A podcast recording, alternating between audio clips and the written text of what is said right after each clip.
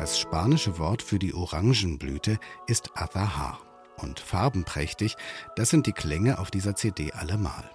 Unter dem Titel Azahar bringt Simon Pierre Bestion mit seinem Ensemble La Tempête vier Komponisten aus Mittelalter und Moderne zusammen. Da ist zum einen die spanische Poesie der Cantigas von Alfonso dem Weisen.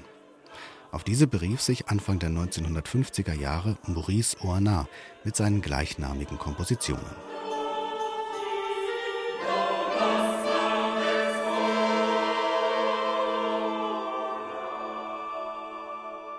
Das andere Paar bilden Guillaume de Machots berühmte Messe de Notre Dame und die neoklassizistische Messe von Igor Strawinski. Bestion hat mit Musikern und Sängern gearbeitet, die mit der alten Musik vertraut sind.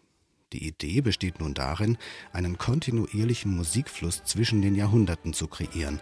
Alle Einzelsätze sind miteinander vermischt und kombiniert. Dafür rückt Bestion bei der alten Musik vom Ideal einer historischen Authentizität ab. Er nutzt die Gemeinsamkeit der Bläserbesetzung bei Strawinski und Oana, um sie dann quasi rückwirkend auch auf die mittelalterliche Musik zu übertragen. So werden die Stimmen und Instrumente zu einem verbindenden Element.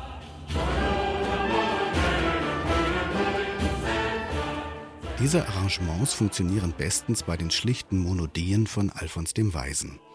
Machots Messe jedoch muss leiden. Dass Bestion Instrumente hinzunimmt und die Stimmlagen unterschiedlich arrangiert, geht noch in Ordnung.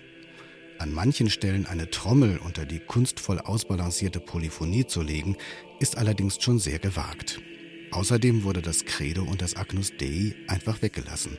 Bloß als Ohrenöffner für die Moderne ist das mittelalterliche Meisterwerk aber eindeutig zu schade.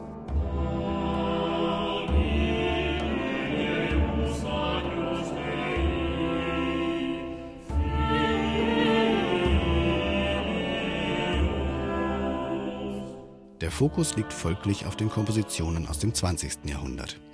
Technik sei Dank sind die Tracks ja auch so anwählbar, dass man jeweils ein Werk in sich geschlossen hören kann. Und spätestens dann entfaltet sich eine Strawinski-Interpretation von großer Faszination. Weich und voll, durch die leichtere Singweise trotzdem klar und präzise in der Zeichnung der Strukturen, mit einer entspannt lässigen Unaufgeregtheit, ohne dabei im geringsten lasch zu sein.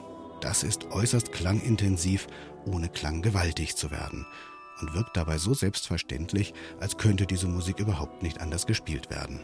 Auch wenn das Konzept nicht in jeder Nuance konsequent und überzeugend umgesetzt ist, auf seine Weise ermöglicht diese CD eine sehr eindrückliche Musikerfahrung.